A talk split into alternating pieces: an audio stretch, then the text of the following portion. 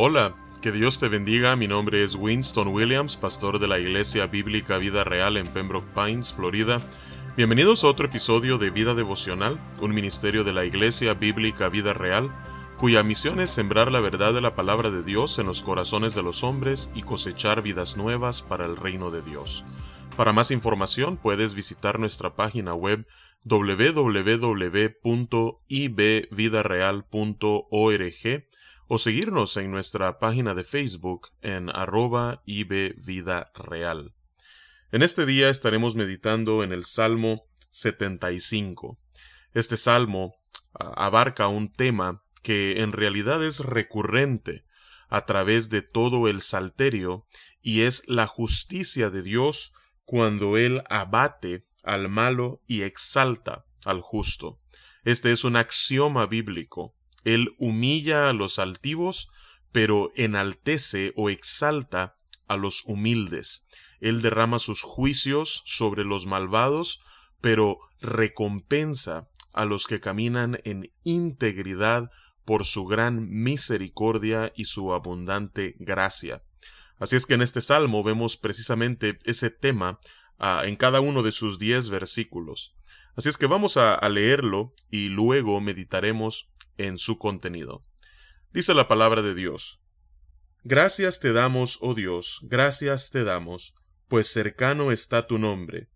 Los hombres cuentan tus maravillas. Al tiempo que señalaré, yo juzgaré rectamente. Se arruinaban la tierra y sus moradores, yo sostengo sus columnas. Dije a los insensatos, no os infatuéis, y a los impíos, no os enorgullezcáis. No hagáis alarde de vuestro poder, no habléis con cerviz erguida, porque ni de oriente, ni de occidente, ni del desierto viene el enaltecimiento, mas Dios es el juez, a éste humilla y a aquel enaltece, porque el cáliz está en la mano de Jehová, y el vino está fermentado, lleno de mistura, y él derrama del mismo, hasta el fondo lo apurarán y lo beberán todos los impíos de la tierra.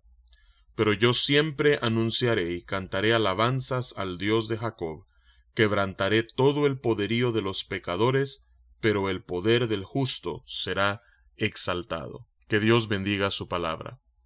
Vemos entonces en los versículos del 1 al 3 que el salmista da gracias a Dios por su inmanencia, es decir, por estar cerca a su creación y no solamente estar cerca, sino que además eh, interactuar, tratar con su creación. Dice, gracias te damos, oh Dios, gracias te damos, pues cercano está tu nombre, los hombres cuentan tus maravillas.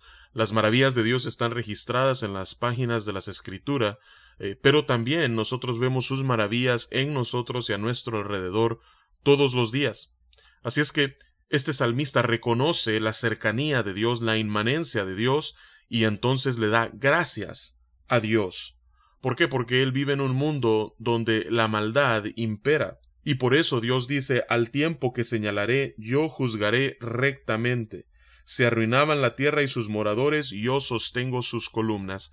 Qué bueno es saber que en medio de una tierra que está cada vez degradándose, cada vez deteriorándose, no solamente moral, sino que socialmente, nosotros podemos descansar en un Dios que sí es trascendente, pero a la vez inmanente, es decir, un Dios que está sosteniendo su creación y de una manera providencial conduciendo todo hacia sus propósitos eternos.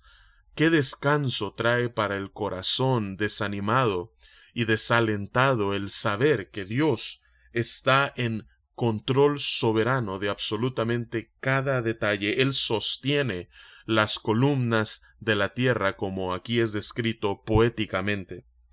Pero continúa en los versículos del 4 al 10 hablando no solamente de la inmanencia de Dios y cómo Él sostiene su creación a pesar de estar corrompida por el pecado, sino que además Él también obra con justicia.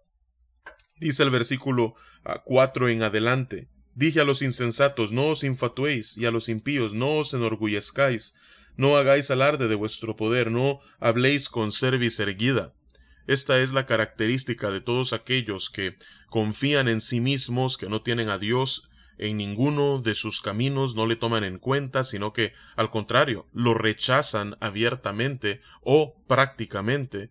Eh, generalmente ellos se infatúan, ellos se enorgullecen porque se sienten poderosos y por eso ah, hablan con su cerviz erguida, es decir, con orgullo, con vanagloria, con prepotencia.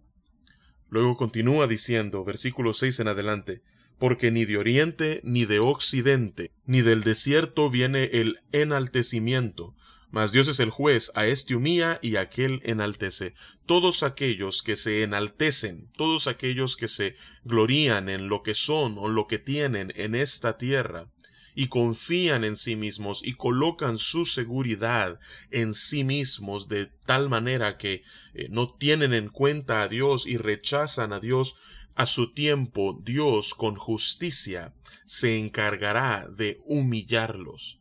Sin embargo, aquellos que reconocen su señorío, que reconocen su dependencia de Dios, que toman en cuenta a Dios en cada uno de sus caminos, a estos el Señor a su tiempo los enaltecerá.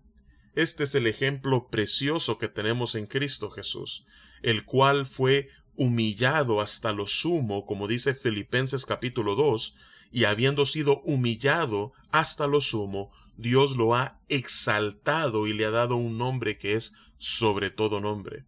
Así es que de igual manera nosotros que somos discípulos de Cristo y anhelamos cada vez asemejarnos más y más a Él, podemos tener la confianza de que algún día nosotros también seremos enaltecidos en gloria. Continúa el versículo 8 hablando acerca del juicio de Dios para con los impíos, porque el cáliz está en la mano de Jehová y el vino está fermentado, lleno de mistura, y él derrama del mismo hasta el fondo lo apurarán y lo beberán todos los impíos de la tierra. Este cáliz representa la ira de Dios, y cuando Dios derrame de esa ira y la haga beber a cada uno de aquellos que caminan en impiedad, entonces conocerán los juicios de Dios. Pero vemos un contraste. El salmista dice en el versículo 9, pero yo siempre anunciaré y cantaré alabanzas al Dios de Jacob.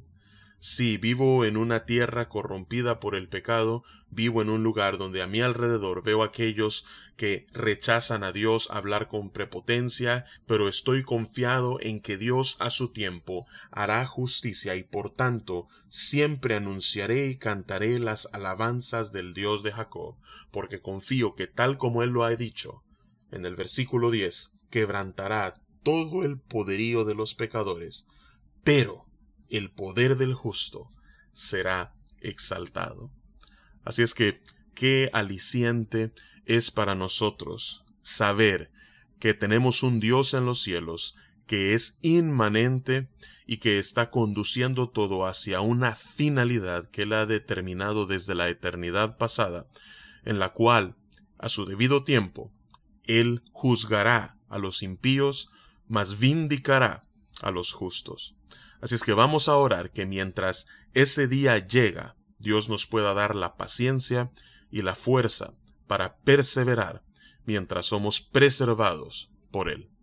Señor, venimos ante tu presencia en este día, dándote las gracias por tu palabra, dándote las gracias, Señor, por este Salmo 75, que nos ayuda, Padre, a enfocar nuestra mirada en ti a saber esperar en ti. Te pedimos, Señor, que nos des paciencia, Señor, para que podamos seguir perseverando mientras aguardamos en ti, oh Dios justo, en el día en el que tú derrames tus juicios sobre aquellos que te han rechazado, mas vindiques a los que te amamos y anhelamos, Señor, tu venida. Así es que, Padre, gracias te damos, Señor, por sostenernos y alentarnos en este día. Y es en el nombre poderoso de Cristo Jesús que oramos y te alabamos. Amén y amén. Que Dios te bendiga y con su favor nos encontraremos mañana.